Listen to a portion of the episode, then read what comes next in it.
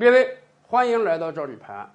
上期节目呀，我们跟大家聊了聊，说印度总理莫迪说，在未来五年，印度要达到 GDP 翻番，到二零二四年呢，印度的 GDP 达到五万亿美元，超过日本，成为世界前三。那期节目我们就说啊。莫迪如果真的想让印度 GDP 在五年之内达到五万亿美元，只有一个办法，什么呢？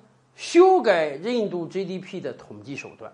这个事儿印度以前干过，印度以前就破天荒的把这个牛粪啊、羊粪啊都计入到了 GDP 之中。现在看来，印度可能需要更夸张的统计手段了。比如说，我们就给他的建议说，有的国家把这个卖淫嫖娼啊、走私贩毒啊这些灰色产业和黑色产业都计入到 GDP 中。今天我们再帮他提一个思路，什么呢？我国台湾地区的思路。我国台湾地区啊，当年可是号称亚洲四小龙，经济非常发达。这么发达的地方，GDP 也有水分吗？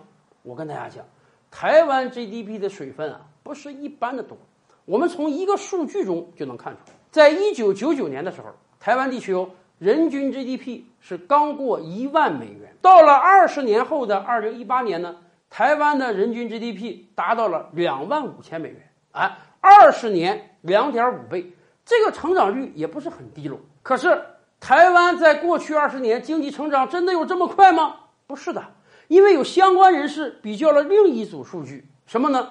台湾老百姓的平均工资所得，大家突然发现啊，一九九九年的时候，台湾老百姓的平均工资所得竟然比二零一九年的台湾老百姓平均工资所得还要高那么一点点。甚至，如果今天去访问台湾各个行业的中年人的时候，大家会说：“哎呀，今天他发现他们公司啊，新来的应届毕业大学生的起薪还没有二十年前他参加工作的时候毕业生的起薪工资高。”也就是说，我国台湾地区的经济啊，给我们揭示了一个诡异的画面。一方面，以人均 GDP 所算啊，过去二十年两点五倍；另一方面，以老百姓实际工资所得啊，过去二十年不增反降。那么大家想想，问题出在哪里呢？老百姓所得那个钱儿，那个是实钱儿啊，你真得花呀，那个不可能造假呀。那么造假的、注水的，就是台湾的 GDP 了。其实啊，台湾 GDP 注水这个现象，我们从很多日常生活的经验中都能看出来。比如说，人往高处走啊，水往低处流。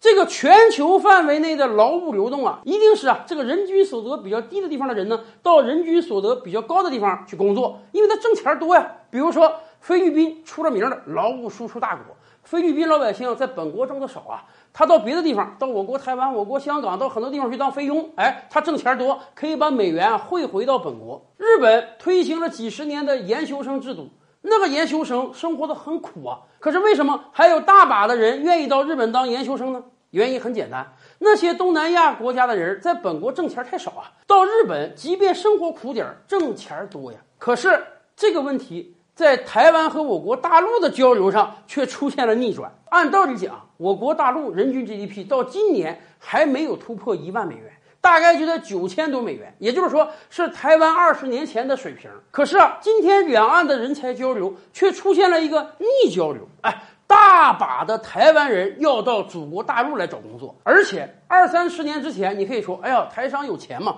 回祖国大陆来投资，这很正常。啊，大陆的时候富豪少，没有钱到台湾投资。可是经过二十年的演变，就像以往我们节目中说的那样，今天来大陆的台湾同胞早就不是台商了，最早是台商，后来是台干，现在早就变成台劳了。很多台湾的大学毕业生啊，在岛内根本找不到一个好工作，哎，到祖国大陆来发现。